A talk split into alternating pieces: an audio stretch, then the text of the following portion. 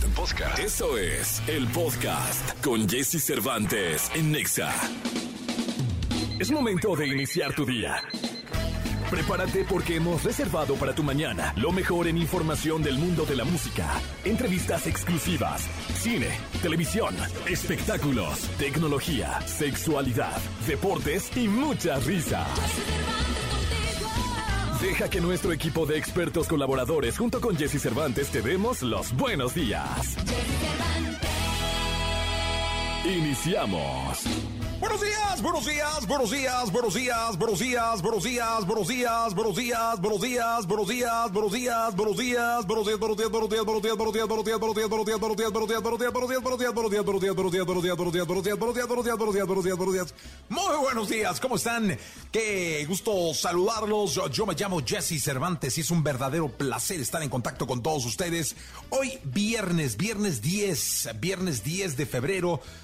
del año 2023. Un placer de verdad estar aquí.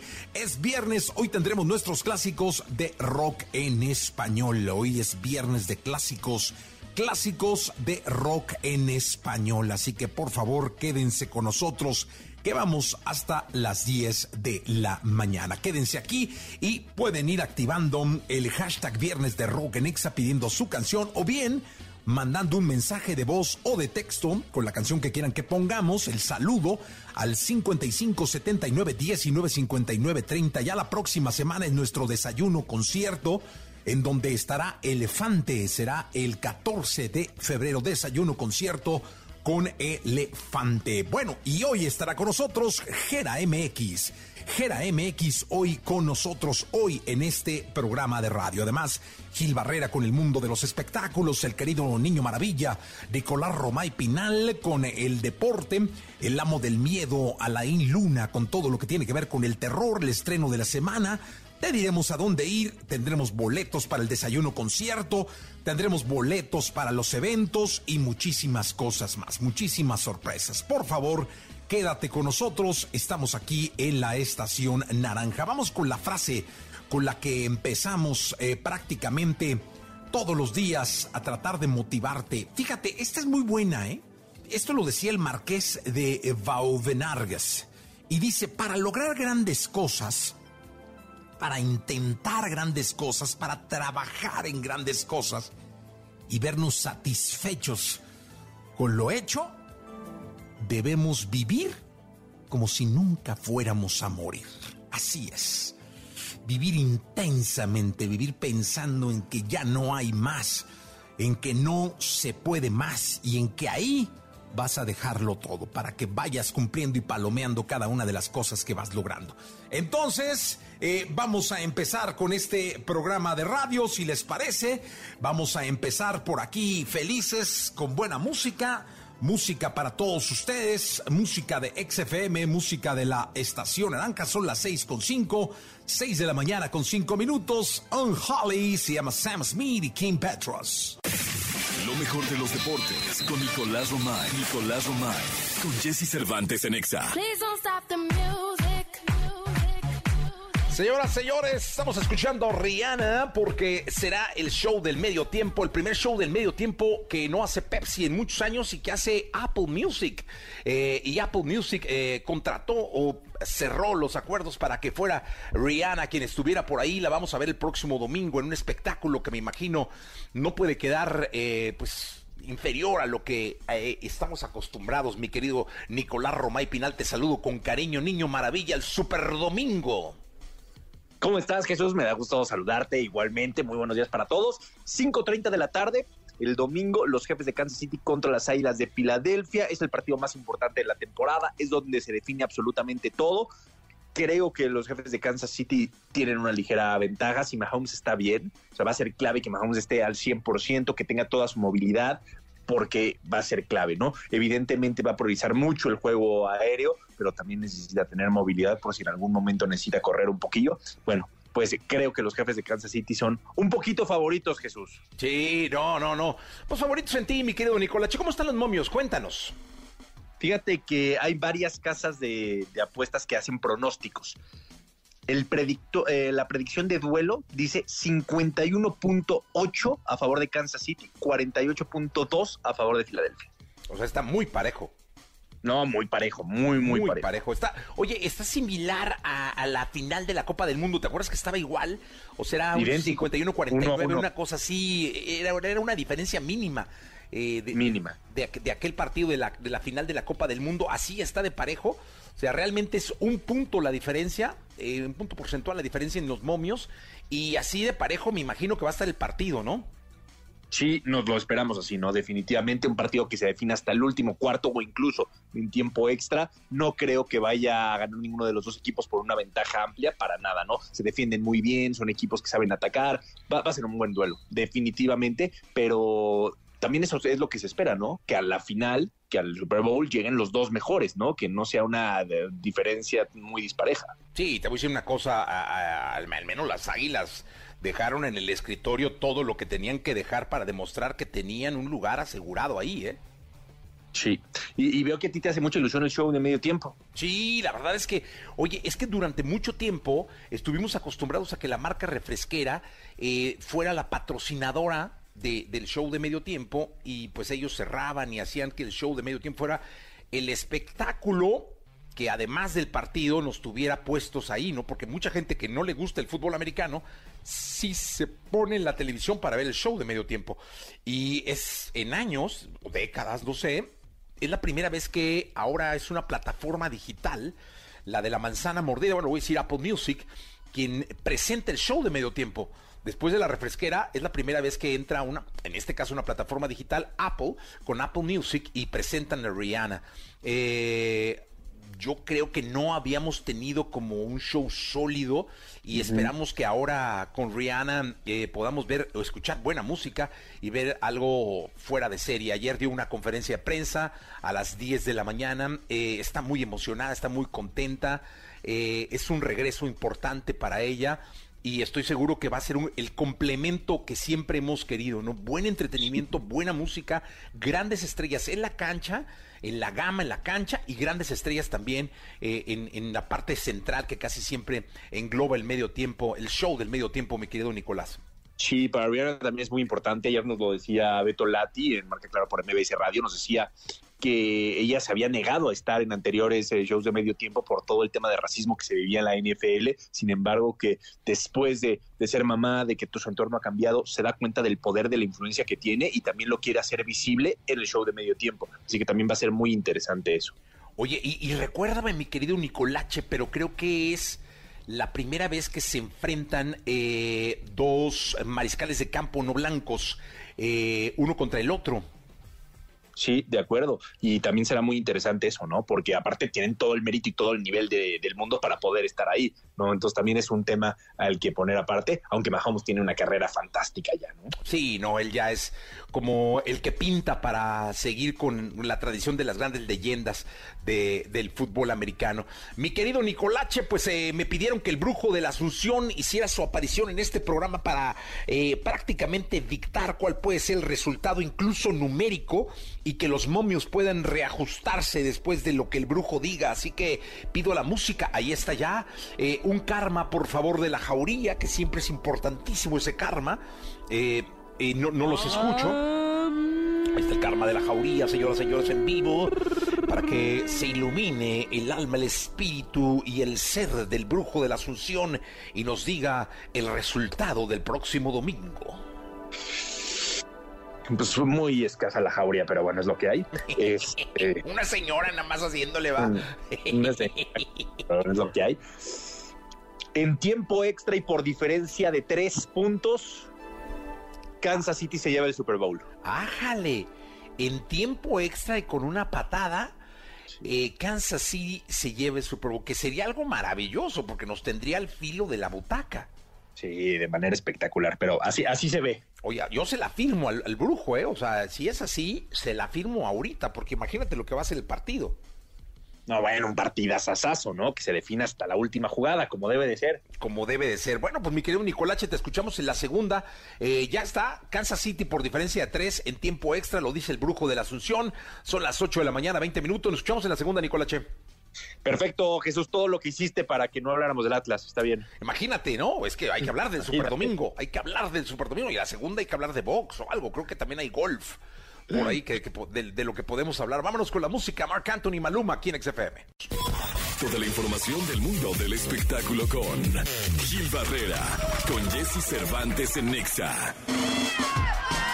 Señoras, señores, el querido Gilgilillo, Gilgilillo, Gilgilín el hombre espectáculo de México. Mi querido Gilgilillo, buenos días. ¿Qué nos cuentas en este viernes 10 de febrero?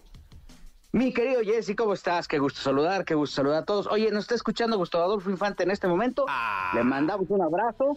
El que es ya es todo una espiga. Sí. Está delgadito. Oye, ya le podemos cantar la de Una espiga dorada por el sol. El ya, oye, ya. que corta el viñador. Algo así, ¿no? El querido Gus, ¿no? no, oye, lo he visto. Un abrazo muy fuerte. Sí, lo he visto en la tele, está súper delgado, el cutis terso, terso, qué bárbaro. No, no, no, no, no, sí, ya, ya, ya está totalmente cambiado, ya se volvió este, eh, ¿cómo se llaman estos eh, hombres que se transforman así? Este, eh, bueno, así como casi, casi un modelo, un figurín un modelito. Ahora, este, puedes ponerlo como modelo, pero en los pasteles hasta arriba, ¿no? Como los novios. Le mandamos un abrazo, un abrazo muy fuerte. Fíjate que hay varias controversias. Uno, ayer habló Pablo Montero con varios medios de comunicación diciendo pues lo mismo que ha dicho desde el principio de yo te lo juro que yo no fui, a pesar de que pues hay varios señalamientos que lo eh, que desafortunadamente lo vinculan o desafortunadamente y no, lo vinculan con un tema de abuso y de acoso, y digo y desafortunado por él, y no desafortunado por esta eh, apertura que hay para que la gente señale en el momento en que está siendo eh, eh, pues abusada, o en el momento en que pudiera estar siendo violentada. Y bueno, pues ayer su abogado dijo lo mismo que ha dicho desde el principio. O sea, se no mucho, ni poco, ni todo lo contrario. Dijo que iban a ir la próxima semana a Chiapas como para ver qué cosa y como para enterarse del tema. Lo mismo que te dicen los abogados cuando te empiezan a cobrar siempre por adelantado, ¿no? Ay, pues, ¿sabes qué? Voy a ver primero cómo, lo, cómo está el asunto y luego ya a ver y cada mes me vas a enterar con, con una lanita. Aparentemente dio varias, bueno, no aparentemente, dio varias entrevistas a varias eh, televisoras, principalmente, este, pues con la gente que podría de alguna manera protegerlo, este, y, eh, y pues eh, solapado o respaldado un poco por la gente de Germán Chávez. María Ayala me parece que es la que estaba haciendo el tema de, relaciones públicas, ya no el publirelacionista que habló y que dijo abiertamente que Pablo había ofrecido un millón de pesos o que había pagado un millón de pesos a la víctima, ya entendió Pablo que pues el camino tiene que ser tratado por profesionales cayó con Mari, no sé por qué, pero tiene que ser tratado por, por, profesionales. Y bueno, eh, en términos generales, él estará dando la cara. Ayer, ayer, hablé con Pablo, nos estuvimos ah. escribiendo. Y bueno, pues este, obviamente él lo que dice es que estaba pues muy sentido por la situación, que evidentemente él tiene que demostrar que las, que las cosas no, no, no sucedieron como, como lo dictó eh, la fiscalía en este, eh, pues con esta eh, solicitud que hizo ante las autoridades, porque para hacer un poquito en contexto, la Fiscalía de Chiapas mandó un, comunicado, primero emitió una alerta, incluso hasta Interpol, para buscar a Pablo y una orden de presentación. Nunca de aprehensión, nunca de, los... nunca señaló como culpable incluso, y eso fue lo que retomó justamente TV Novelas, de, eh, derivado de esta orden de presentación y esta instrucción que se da al resto de las oficinas gubernamentales para que él se presente. Y bueno, pues este, evidentemente esto eh, trajo consigo toda la controversia que destapó a Pablo Montero, que se que destapó sobre este eh, presunto manejo violento contra una persona, ¿no? Entonces, bueno, Supuestamente siguen las investigaciones del lado del abogado Pablo Montero, dice que van a investigar y que van a ver para dónde jalaron y qué fue lo que pasó. Y bueno, en términos generales, Pablo lo que él dice es que él va a defender su posición, su palabra, que obviamente las cosas no ocurrieron como estaban marcándose y que pues este estará dando esta versión. Eh, contrario a lo que se podría pensar, porque se, se eh, incluso el mismo Gustavo Adolfo Infante dio a conocer eh, que Pablo también le habló en un tono amenazador y, evidentemente le dijo que es que fulana me dijo, ahora resultó que fíjate, acá entre nos no le van a decir a nadie, que quien estuvo propagando chismes entre Pablo y Gustavo Adolfo fue este la, productora de, hoy, Andrea Rodríguez. No, ¿cómo crees? Sí, sí, sí, que porque Pablo había dicho que, que, este, que él iba a hablar con Gustavo, ¿no? Y que Andrea le dijo a, Pablo, pero si Gustavo habla mal de ti, ¿para qué? No le des entrevistas, mejor habla conmigo. Total que Pablo va a estar incluso hoy en hoy, en el programa hoy, platicando sobre este tema. Pero a los amigos de los medios de comunicación que piensan esperar en la puerta, les quiero comentar algo no va a ir.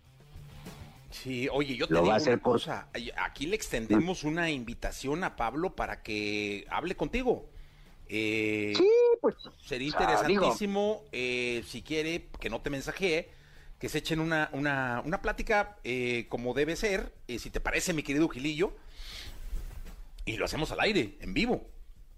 Pues, pues sí, digo, más que no se va a echar unos tragos ni, ni, no, porque no, ¿para qué quieres que no? Porque ya ves que también ayer se difundieron unas imágenes en Quintana, en Quintana Roo de otro escándalo que protagonizó en un lugar, en un bar. No, hacemos el alcoholímetro, antes de Hay que hacer. Pero mira, en, términos generales, él va a dar su versión. Estamos, hemos estado hablando, creo que en un tono muy civilizado, los dos neteamos y pues dijimos, yo concretamente le dije, nosotros somos un medio de comunicación que no va a, respaldar ningún acto que, que, que, que pues, transgreda los valores y lo que se está construyendo y que evidentemente rompe el contexto social eh, de nuestra audiencia, ¿no? Entonces, pues este parece ser que lo entendió, aunque sigue un poco enojado por los hechos, pero bueno, se irán ajustando las cosas y en la siguiente edición de TV y Novelas pues tendrán más detalles. Y otro escandalazo fue las declaraciones que dio Yuridia Ventaneando en sus redes sociales, no sé si viste,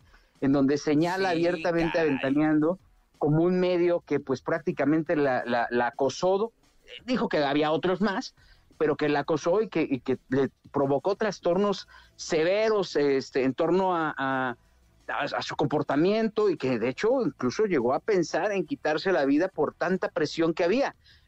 Yuridia también tenía, digo, nadie está preparado para la fama y menos de la forma en que Yuridia llegó. Eh, hay muchos medios de comunicación que tienen anécdotas con el comportamiento de Yuridia que no era, que era sencillamente atípico pero que además eh, pues debió haberse tratado incluso hasta con un terapeuta que yo creo que al final lo hizo porque hoy ya ves una, una ciertamente un poco más estable, ¿no? Sí, aparte yo siempre he dicho que es una gran estrella. Eh, lo he visto en los escenarios, en cualquier tipo de plazas de toros, auditorios, y yo creo que su salud emocional es importantísima de cara a seguir con esa carrera. Sí, la verdad, y es que fíjate que eso, eso sería lo debería, lo primero que deberían de contratar aparte del manager, ¿no? Un terapeuta que los vaya guiando y que les vaya ayudando para, pues, este, que el tema de la autoestima, ¿no? O a veces están sobrevalorados, eh, o, a veces están en otras circunstancias. Y creo que aquí el hecho, eh, pues, es bastante revelador. Detona de una entrevista que eh, dan a conocer en redes sociales, en donde Patti Chapoy es cuestionada por eh, el escorpión dorado, después de que Pat entrevista a quien hace el personaje del escorpión dorado, a Alex Montiel, y eh, eh, el, escorpión le pone el tema de Yuridia y, Patty pues hace una remembranza de qué fue lo que pasó con ella y hubo desafortunados este adjetivos que hoy pues ya no son políticamente correctos porque lo que ella decía es que pues había una discusión porque había, en algún momento se le criticó que ella er, era, eh, que estaba que tenía sobrepeso y que concretamente era gorda. Entonces, obviamente esto eh, en, en, esta etapa en la que el mismo tema de la gordofobia está siendo tan analizado eh, y, evidentemente pues tiene que, visibilizarse, ¿no? pues este se da en un, contexto completamente complicado y, y delicado por, por, los tiempos, ¿no? Eh, soltarlo a veces es desafortunado porque hay que recordar lo que hemos dicho en este espacio, estamos aprendiendo a usar este tipo de, adjetivos o a no usarlos o ver, o ver la vida de otra forma, porque la cultura en la que nos, nos criaron a nosotros, estas generaciones que ya no somos tan nuevas, este, pues era completamente diferente, ¿no? Y nos tocó esta transformación.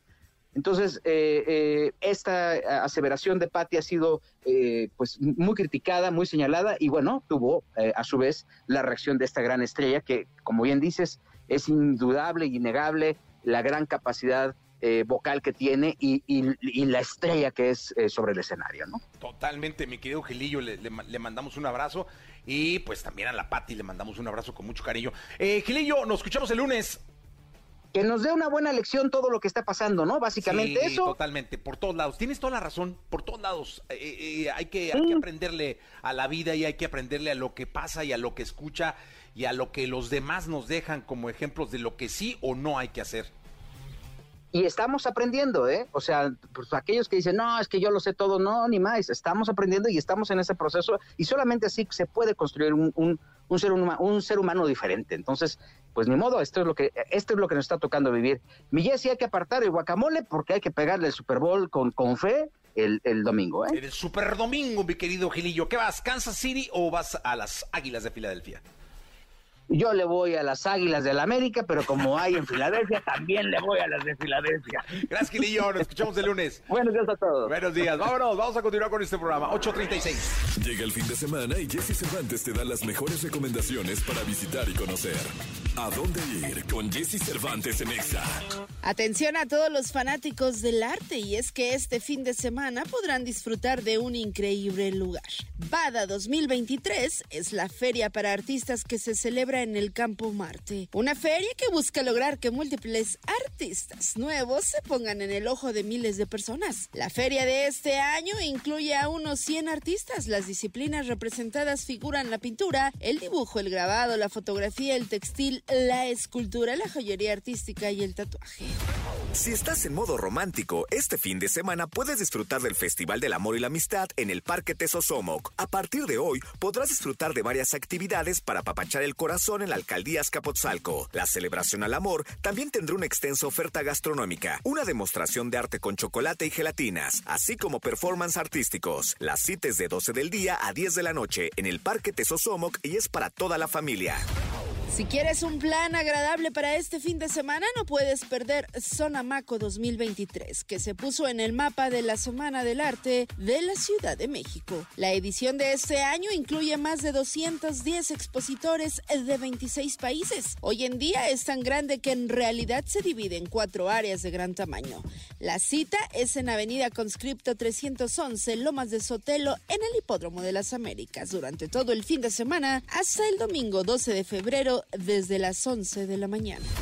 Matiz llega por primera vez al Auditorio Nacional. Pablo, Román y Melissa se encuentran listos para cantar como nunca y encontrarse con sus fans que han esperado este momento. Primer avión, acuérdate de mí, como lo hice yo y la misma luna, temas que los han colocado como el grupo más romántico de nuestro país, son algunos de los que sonarán en el Auditorio Nacional este domingo 12 de febrero a las 8 de la noche. Historias del más allá. Cuentos y leyendas. Mitos insospechados. El terror se hace presente en la voz de Alain Luna. En Jesse Cervantes en Exa.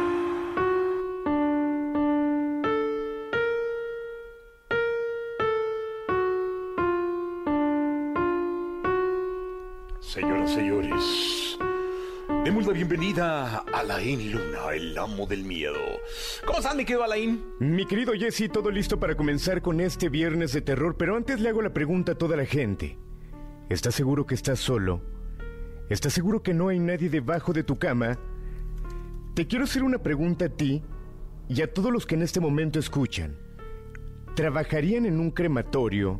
¿Trabajarían en una funeraria? ¿Qué me responderías? Fíjate que yo te, cuento algo, mi querido Alain. Dos de mis mejores amigos, eh, grandes amigos, grandes personas además, eh, Oscar y Lupita, eh, tienen un extraordinario negocio que tiene mucho que ver y que va de la mano con la muerte, que son García López, estos, estas agencias funerarias. y ellos pues prácticamente están, yo siempre lo platico con ellos, e, es el negocio por, por decirlo de manera fría, ¿no? Y no les gusta que lo diga así, pero es como el negocio de la muerte, ¿no? Porque es, estar ahí, es estar con los hornos eh, crematorios trabajando, con la cercanía del dolor de los que van, eh, con, pues, con todo lo que significa tener una funeraria, ¿no? Eh, y luego yo viví una experiencia muy, muy chistosa, ¿te la puedo platicar? Sí, sí, sí, adelante. Fíjate que una vez, bueno, cuando mi madre muere, yo le quiero dar a mi madre de regalo ponerla en la cripta con sus papás. Es decir, era como, pues mi mamá murió, murió grande y dije, pues le voy a dar un buen regalo y con mi hermano. Entonces, eh, yo tuve que ir a exhumar, o sea, pedir permiso y toda una serie de trámites con mi familia y con las autoridades para eh, eh, exhumar a mis abuelos y a mi hermano, luego llevar a, pues, quemarlos y luego sus cenizas ponerlos en, la cripta con mi madre, ¿no? Y llevé a mi primo Loy, que hoy ya no está con nosotros, eh, le dije, oye, no quiero ir solo entonces, yo no sé si tú has estado presente eh, en, una exhumación. Sí, sí, sí. Ah, pues yo estuve en la de mis abuelos y es algo eh, tan común para los trabajadores, es decir, porque tú asumes que lo hacen con un cierto, los del panteón, ¿eh? lo hacen con un cierto nivel de, ya sabes, ¿no? De, pues, de seriedad o de misticismo. Nel, carnal llegan de la manera más coloquial, eh, pico y pala este, y cuerdas, a quitar, pues estaban en una tumba, mis abuelos, ¿no? A quitar las lápidas de la tumba, eh, escuchando música grupera, o sea, tenían la radio, estaban escuchando la radio con la música eh, grupera, popular, este, y a darle, o sea, con todo, cincel en mano, quitan los, las tapas de, de, de donde estaban enterrados, y muy chistoso porque cuando sacan las cajas, yo no sabía que las cajas se desfondan porque yo vi que pusieron abajo de la tumba un plástico negro. Entonces primero sacan la de mi abuelo, que era la que estaba más arriba, ¿no? Sacan la, la, la quítense, quítense, sacan la, caja del, abuelo y cae la tapa de la caja desfondada porque por, todo lo que fue, la humedad del cuerpo, la humedad del lugar y todo, se desfonda la caja. Entonces cae prácticamente, ¡pum! Cae el cadáver, o sea, ahora sí que la, la, calaca, ¿no? De mi abuelo. Pero muy chistoso porque como de película, o sea, cae mi abuelo, pero vestido, o sea, a la ropa, la ropa no tiene el desgaste del, del cuerpo. Entonces hace cuenta que era la, la lo voy a decir como es, con muchísimo respeto para mi madre, para mi abuelo. Cae la ropa, cae, cae la calaca de mi abuelo con la ropa. Él fue militar, entonces lo, lo, enterraron, se ve, yo no vivía, eh, con un uniforme, entonces traía sus insignias, ya las insignias desgastadas, porque se ve que el cobre o no sé qué sería, se desgastó demasiado, pero la tela intacta y era un traje negro y unos zapatos, o sea, todo estaba y la calaca. Y asimismo mi abuela, que tenía un vestido como color marrón, digamos, este, a ella la habían enterrado sin zapatos, según nos dijeron los señores, ¡fun! Y mi hermano, que era, era niño, cuando murió, este, cayó solo, o sea, se ve que era como unas telas ahí, y, pero que, que esa impresión que me causó ver eh, el, las tres, pues, es que no, no encuentro cómo decirle, porque eh, no, es un cadáver como tal, eran, eran las calacas. Y, este, y nada más doblan los plásticos negros, los envuelven, los amarran con una soga y ese plástico se lo llevan a cremar. Es decir, lo único que hacen es saca la caja, se desfonda la caja, cae todo en el plástico negro, agarran el plástico negro, lo envuelven y se lo llevan, o sea, lo sacan, ya, ahí, ahí lo ponen ¿eh? en el sol, ahí tranquilo. Este, y luego lo mismo pasa con la abuela y lo mismo pasa con, con, con mi hermano, ¿no? Que después fuimos a, quemar, pasas por los costalitos, salen calientes, los costalitos porque te los dan ahí recién salidos, este, y ya pues, fui y se los regalé a mi mamá, o sea, fue, pues, les puse en una cajita y todo, y los, de hecho, por ejemplo, a, a, mi hermano, cuando lo quemaron, lo metí en la misma cajita de mi mamá, es decir, la caja de mi madre, ahí metí, y ese, ese acto tan cercano a la muerte, pero luego con lo coloquial que lo hacen los trabajadores del panteón, porque se ve que ellos pues, trabajan con la muerte, es decir, trabajan con los cadáveres, con las, las calaveras, o sea, se ve que para ellos es su chamba, ¿sabes? nunca vi un dejo de miedo, nunca vi, bueno, un dejo de respeto tampoco, porque es su chamba y eran dos señores, al final cerraron, pusieron el cemento, pero de lo más coloquial del mundo, mi quiero leer. Totalmente. o sea, para ellos no significaba nada de, pues, hasta les decíamos, oye, no, no, no sueñan, no, hombre, joven, ya hemos hecho esto tantas veces, o sea, como diciendo, ya en quién soñaría si son tantos, ¿no? Sí, y que al final hay muchos mitos y leyendas de las personas que se dedican a ello. Por ejemplo, hay personas que trabajan en funeraria que aseguran que los muertos escogen su ataúd. Se dice que cuando va a llegar un cuerpo o que va a llegar a, algún muerto, tal cual los ataúdes comienzan a tronar y el que truena más fuerte es porque el espíritu de la persona que va a llegar está escogiendo técnicamente su ataúd. Pero quiero platicarte que hace algunos años tuvimos la oportunidad de estar en un crematorio eh, con imágenes fuertes. Había una pequeña de nueve meses de nacida que había perdido la vida, muerte natural, una persona de aproximadamente 63 años, una mujer, y que realizamos un recorrido. Este material lo habíamos perdido, una memoria, y ahora que, que vengo acá a México, obviamente al traerme mis cosas, me encuentro con este material. Un material que no hemos mostrado a nadie, un material que créanme que está impactante. Y te platico, Jessy, que cuando estábamos en este recorrido, obviamente estar entre los cuerpos era muy pesado, se sentía fuerte. Platicamos con la persona que trabajaba en el crematorio, nos comentaba todo lo que él había vivido porque le tocó cremar a su propia hija, eh, le tocó pues estar presente en la muerte de su madre y era delicado todo esto. Sin embargo, cuando revisamos la grabación, justamente antier, que encuentro la memoria, me percato de cosas realmente impactantes y que la gente que me conoce, pues sabrá que nunca he sembrado yo algo, nunca he plantado alguna grabación y quiero presentarlo en radio por primera vez contigo. Estas psicofonías durante una entrevista a la persona, repito, que trabajaba en este crematorio. ¿Te parece si lo escuchamos? Por favor. Vamos con el audio a la hora de que me toca recibir a mí este, los funerarios, este, entonces yo hago mi recorrido, lo subo por el elevador y lo que nosotros hacemos normalmente siempre lo ponemos en una camilla. Después de la camilla tenemos este, el proceso de que este, tenemos los dos hornos. Los dos hornos ahorita están trabajando. Eh...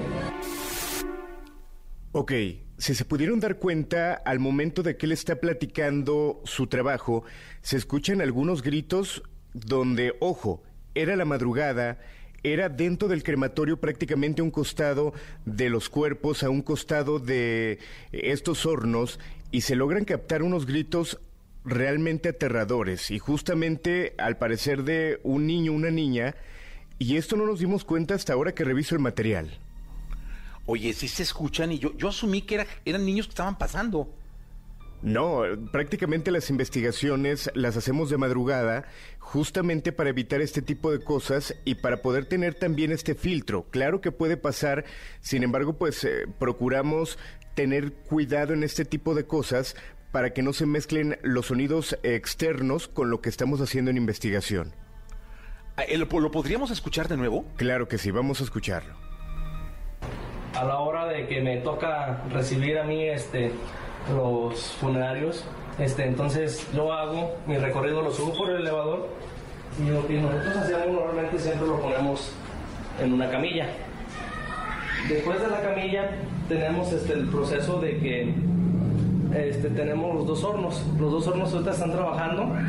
Eh, es que sí se oyen, pero como que se oye también que pasa, un, no sé si un camión o algo. Ajá. Yo, asumí que estaban como en la calle, pero entonces no. De hecho, son aproximadamente 20 minutos de este video. Eh, yo ya lo subí, de hecho, a redes sin ningún tipo de fondo, sin ningún tipo de edición, para que la gente pueda detectar porque justo a lo largo de esta investigación todo el tiempo ocurren este tipo de cosas. Ahora, ¿qué peligro puede llevar la gente que trabaja en este tipo de lugares? Una persona que trabaja en un crematorio, en una funeraria, en un panteón como tú lo comentas, pues no sabemos el trato que le pueda dar a los cuerpos. Hay personas que lo hacen con un respeto impresionante, pero también puede haber personas que simplemente sea algo material que lo puedan manejar aventándolo a la camilla, metiéndolo al horno sin ningún tipo de cuidado. Y si bien estamos hablando del cuerpo físico, pues todavía puede estar presente el cuerpo espiritual que éste no se quema obviamente, pero las entidades se pueden adherir a las personas que trabajan en estos lugares por la forma en que los tratan, pero también si una entidad se identifica con la persona que está en ese momento en el sitio, también se puede o prácticamente se lo pueden llevar a casa teniendo actividad paranormal posteriormente. O sea, sí es muy factible que alguien que trabaje, eh, porque ahorita estaba pensando en los forenses, ¿no?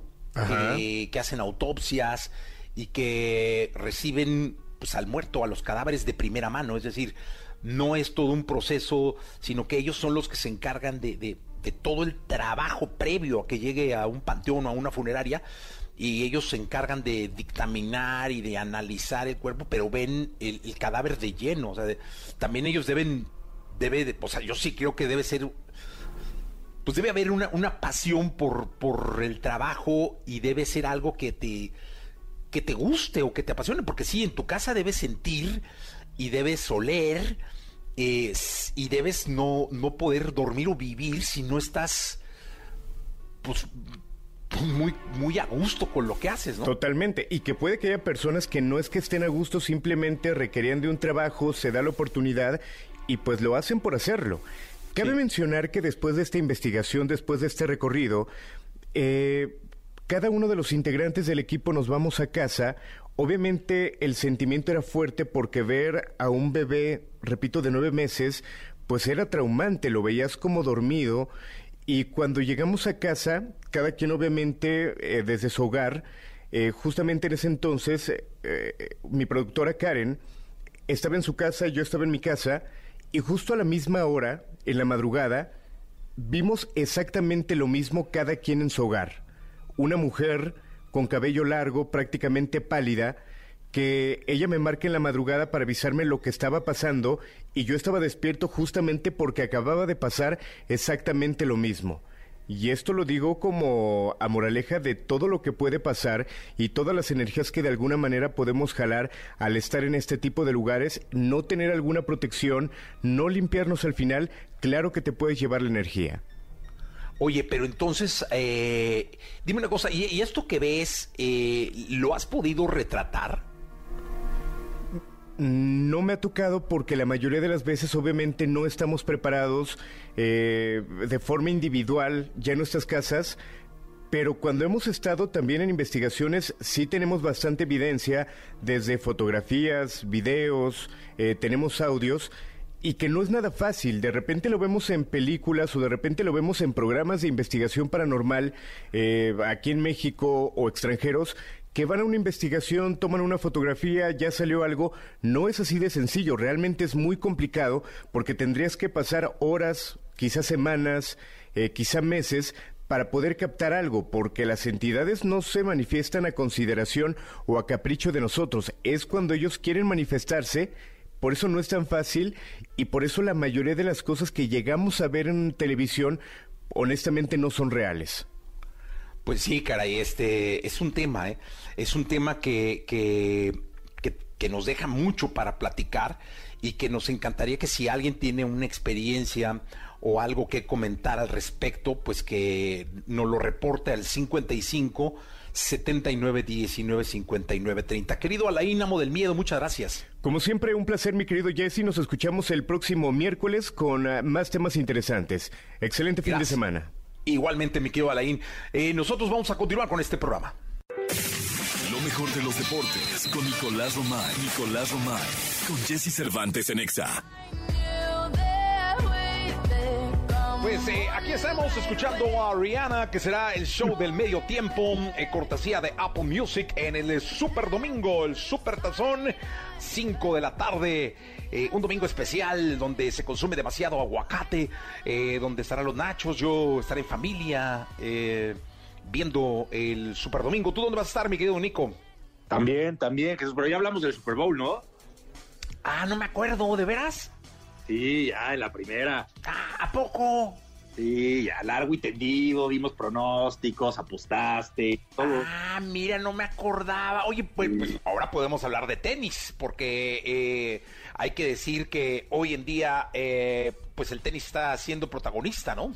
Pues siempre el tenis es protagonista, igual el golf, igual por siempre, ¿no? Pero es un día importante para el fútbol eh, mexicano. ¿Qué va a ser a la una de la tarde? A la una de la tarde, eh, pues seguramente tendré alguna reunión o estaré pendiente del anuncio de Diego Martín Coca. Eh, Puedes ir al CARE, ¿eh? Estás invitado a ir al centro de alto rendimiento, ¿eh? No, hombre, está bien lejos que va a andar yendo uno allá. No, no, no, no, no, mejor aquí en Twitter o algo así se entera uno. Pero está muy bonito el CARE, ¿eh? No, no, puede estar, puede ser un palacio, eh, una copia de Versalles, pero no, está muy lejos, Nico, o sea, no hay manera. Pero hoy es un día importante para el fútbol mexicano. Hoy presentan a Diego Martín Coca, como tú bien dices. Salió el comunicado el día de ayer, tarde ya, pero salió el comunicado, en donde ya lo hacen oficial. Y era obvio, después de que Mauricio Culebro, el presidente de Tigres, dijera literalmente, Diego Coca se va porque aceptó la oferta de la selección, pues ya a la selección no le quedaba más que hacerlo oficial. Hoy lo van a presentar, Rodrigo Ares va a presentar a Diego Coca y será el encargado de la selección mexicana. Esperemos que de aquí al Mundial, ¿no? Que todo salga bien, que encuentre el sistema de juego esperado, que el nivel sea el adecuado y que pueda llevar a la selección mexicana a buen puerto, entendiendo Jesús que no hay eliminatoria, ¿eh? O sea, realmente el gran reto es Copa Oro y Copa América. Sí, yo creo que lo importante ya en este caso, mira, es decisión tomada. Eh, creo que las cosas se hicieron como, como terminó el Mundial. O sea, todo se pudo haber hecho diferente y todo se hizo mal. Eh, creo que políticamente no, no, la Federación Mexicana de Fútbol no, no siguió el camino adecuado. Eh, creo que no las reglas de, de, no sé, de, de, los buenos arreglos no, no, no se cubrieron por ningún lado. Eh, pero finalmente ya está. Diego Coca es un técnico que bicampeonó con el Atlas, que con Tigres ahí la llevaba, que fue campeón en Argentina y que creo que tiene mucho que demostrar. Entonces yo creo que lo que resta es que más que criticar las formas, que sabemos que en el fútbol mexicano no hay formas o no hay buenas formas de décadas, ¿eh? No, no hablemos de ahorita. El fútbol mexicano tiene pésimas formas de décadas para acá. O sea, está hecho culturalmente con malos manejos. Eh, ahora hay que ver qué pasa en la cancha. Hay que criticar lo que dio los parados de Diego, los llamados de Diego. Hay que criticar los partidos. Hay que criticarlo a él con los resultados que dé en la cancha, ¿no? Sí, por supuesto, ¿no?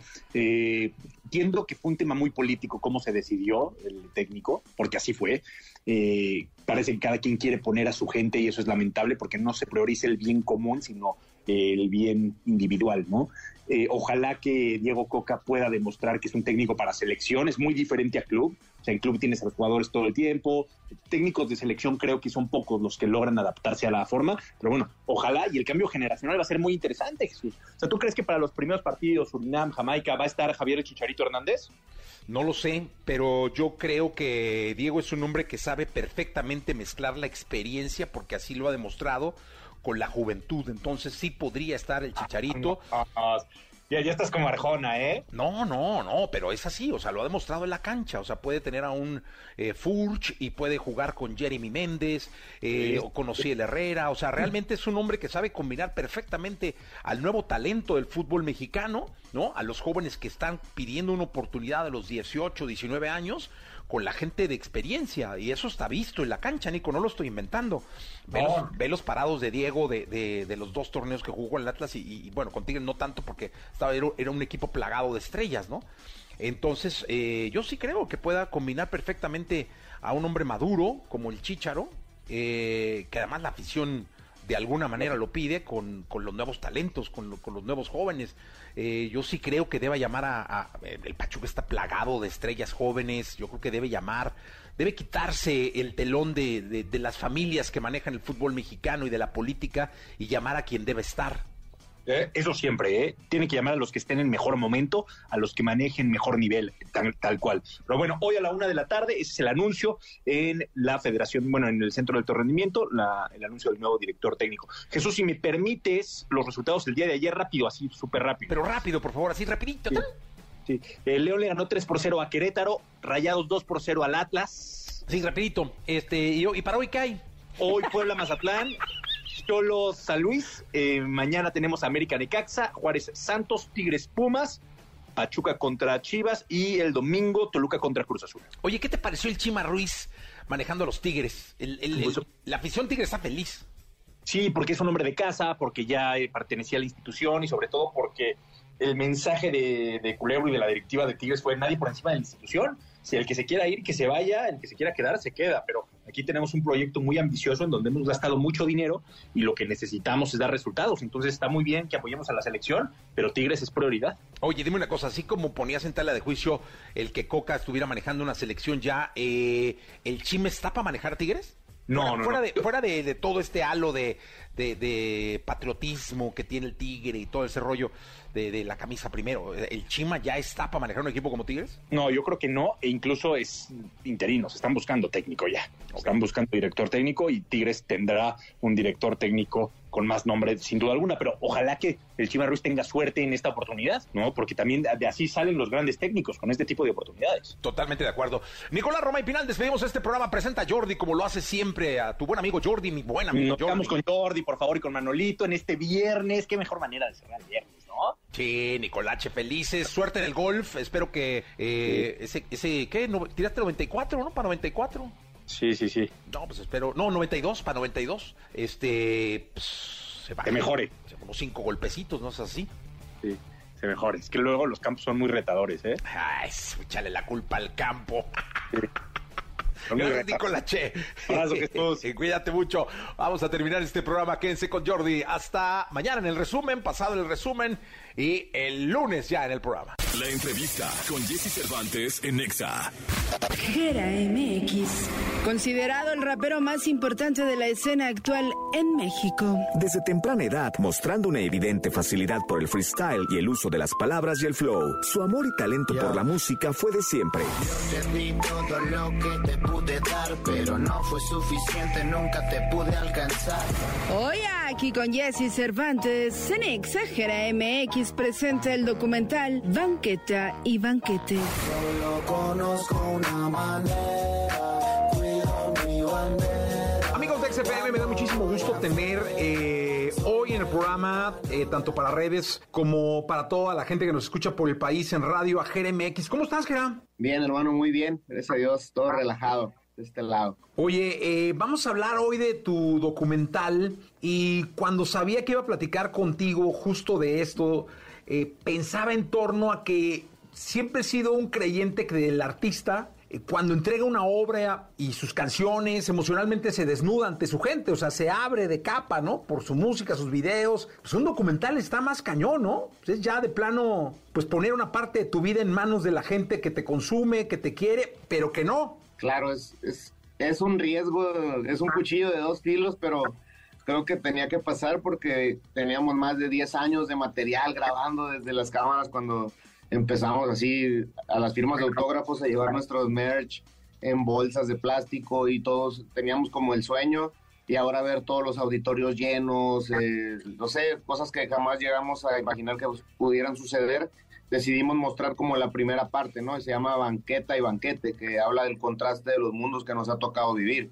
Por eso decidimos mostrarlo, dijimos, es momento, si no, ¿cuándo? Oye, también estas obras resultan ser inspiradoras para muchos, o sea, resultan luego ser lecciones, pero también ser inspiraciones para, para mucha gente que te ve, porque entiendo que empezaste, como dice, en la banqueta y pues hoy meriendas banquetes. Claro que sí, creo que es meramente motivacional. Realmente lo hice con esa intención. Habla, está un poquito claro el mensaje de, de, de llevar una vida tranquila, una vida sana, que puedes ser artista. Es como desnudar lo que la gente se imagina que hay detrás de bambalinas y que hay detrás del escenario. Desnuda un poquito todo eso, lo desmenuza, explica lo malo, lo bueno. Eh, muestra a mi lado como me gusta el deporte, como me gusta la familia, como me gusta la música y creo que esta primera parte abarca los, los primeros 10 años musicalmente y un poquito emocional. La segunda parte creo que vendrá más personal, ¿no? Que es como más, más familia, todos los problemas que he contado así por encimita, vendrá más a detalle. Pero lo que me gusta mucho de esto es que es, es completamente mi vida, ¿no? No, no, no trae ningún invento, no trae algo de ciencia ficción, no trae algo que me imaginé y dije lo voy a poner, trae cosas que grabamos durante 10 años, desde el celular más viejito hasta una cámara de VHS, hasta los 4K del, del, del, último escenario, ¿no? Entonces, creo que es algo que la gente lo va a ver y le va a gustar porque va a entender que, que igual sigo con el mismo sueño que cuando empecé a los 17, 16 ya estaba viajando. Hoy tengo 28 y creo que es genial seguir teniendo la misma pasión y el mismo amor a este arte. Oye, Jera, fíjate que la vida eh, viene sin ediciones, caray, viene sin cortes.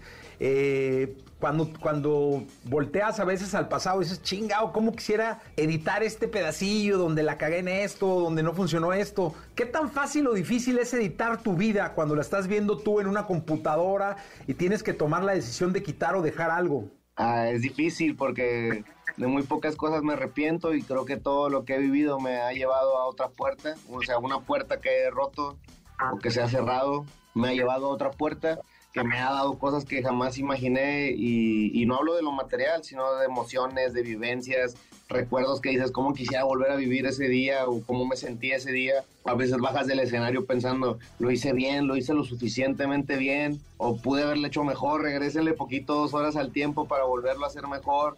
Y creo que es muy bonito verlo grabado, verlo reflejado ahí. Nos, cuando antes de presentarlo al mundo y todo, se lo presenté a todos mis amigos y, todos les vi, les vi la cara y dije, este es, porque todos salen ahí, todos hablan, todos se escuchan. Creo que banquete de banquete lo presenta Jera MX, pero los protagonistas son todo mi entorno, son toda mi raza y son los que hicieron que esto sucediera, porque grabarme a mí solamente sería muy aburrido. Realmente solo soy artista cuando subo al escenario. Creo que lo divertido viene de toda la gente que me rodea y las vivencias vienen en conjunto de que todo lo que hemos vivido pues los que ahora somos Rich Vagos, ¿no? Los fundadores de Rich Vagos. Oye, Gera, nos, nos comentas, me llama mucho la atención, dices, de muy pocas cosas eh, puedo arrepentirme. ¿Alguna de ellas viene en el documental? ¿Alguna de las que sí te, tengas que arrepentir viene en el documental? Creo que un par de cosas, tal vez no arrepentirme, pero a veces me cuestionaba por qué no pude juntar más dinero y, y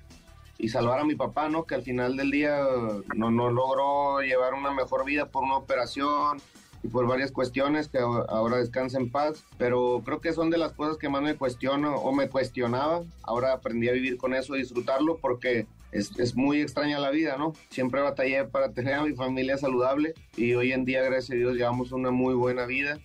Y bueno, todo pasa por algo, el destino es así, la vida es así. Y también Creo que lo único que hubiera borrado de mi pasado es dejar de ver a mi mamá tanto tiempo. Gracias a Dios ya la, ya la tengo cerca de mí y ahora le doy la vida que siempre hubiera querido que tuviera, que llevara. Entonces, creo que son las poquitas cosas que borraría como de mi, de mi historial y ya esa, esa culpa de que lo que pude haber hecho no pude haber hecho, también ya la quité de mi mente porque sé, en el fondo sé que di mi mejor esfuerzo y lo veo cada que veo mi, mi catálogo de música, mis videos viejitos donde hey gente, los invito a tal bar, a tal concierto. Creo que es lo único que hubiera cambiado, pero ya dejé de cargarlo como un morral, ahora lo veo como un amuleto, como una, como una motivación. Oye, Jera, y un detalle importante y que nos sirve en esta plática de ejemplo para muchos chicos que hoy, o para los cuales representa su ídolo, es estas segundas oportunidades que te da la vida, ¿no? De hoy tener a tu madre, de hoy venerar con un bonito recuerdo a tu padre, eh, en una oración, en una canción. Eh, y eso y muchas otras cosas, pues le sirven a, los chicos de los que eres ídolo para saber y darse cuenta que la vida luego te da también o te pone puertas donde puedes este, enmendar cosas o arreglar caminos, ¿no? Claro, la vida te da dos, tres jugadas para que te cobres con intereses, para que venga la revancha y tienes que estar listo, es lo único que, importa, ¿no? Dicen, el primero es error, la segunda ya es por, por güey. Si te vuelves a caer en la misma piedra por, por segunda vez, ya es por gusto. Entonces, el primero es error, se vale, está bien. Y en el segundo tienes que estar listo para darle la vuelta y hacerlo de la mejor manera. O sea, cada día se sirve para aprender, cada día es una oportunidad chida para volver a hacer, bueno, en mi caso, ¿no? Para volver a hacer otro concierto más grande, otra canción que, que me llene más el alma. Eh, para estar más, más feliz, más alegre, todo lo que he vivido, más, más, más consciente, más lúcido, porque de pronto en la famoseada o ahí en la, en, en, la bola de nieve que se hace en la artisteada, te puedes perder un poco y se vale porque lo tienes que vivir. Si no lo vives nunca lo vas a aprender, pero tiene que llegar un punto que seas consciente que no puedes vivir así toda tu vida y tienes que encontrar un camino que sea equilibrio. Y yo creo que encontré el equilibrio ahora con todo lo que está pasando. Sí, y yo creo que e, eso se nota, ¿no? Debe notarse ese equilibrio que muestras desde en un estudio hasta, hasta en un concierto. Tuvimos la oportunidad de verte en el multiverso el, año pasado acá en la Ciudad de México. eh, 65 mil personas coreando la música y los versos de, de Jeremy X. Eso debe marcarte, ¿no? Eh, eh, tanta emoción siendo retribuida en público cantando tus rolas debe dejarte mucha reflexión, ¿no, Jera? Sí, cuando generalmente cuando sucede algo así como de alto impacto, lo que hacemos es eh, pedimos una terraza en el hotel, compramos un par de cervezas y nos ponemos a platicar de cómo se sintió cada quien y hacemos como una autocrítica, pero sí lo disfrutamos mucho, es como el como el rush máximo, es como una montaña rusa donde ya nada más los que peleamos esa batalla en el escenario nos sentamos y decimos como, ah, lo logramos, vemos los videos una y otra vez y no lo normalizamos, eso sí, tratamos de que cada concierto sea especial y tenemos esa regla como de no normalizarlo y decir como que, ah, otro más, váyanse a dormir. No, tratamos de que cada uno tenga su, su plática especial, que se guarde como un, un, tesoro especial en nuestro, en nuestro recuerdo, porque no va a volver a pasar ese momento y no sabemos cuándo va a ser el último. Oye, Jera, el documental ya está ahora, pues, a la vista del público. Me encantaría que pues, le, le invitaras a la gente de, de XFM a que lo viera a toda mi raza de XFM los invito a ver Banqueta y Banquete. Es una historia de los contrastes, eh, de todo lo que me ha tocado vivir en la música. Espero que les guste mucho. Lo hice con toda la mejor intención de que sea motivacional y que sea algo que puedan compartir o que los motive a crear algo de lo que les guste. Larga vida a la música de Jera. Un abrazo, Jera. Gracias, hermano. Un abrazote a todos ahí en cabina. Saludos. Gracias. Vamos a continuar. Estamos en XFM.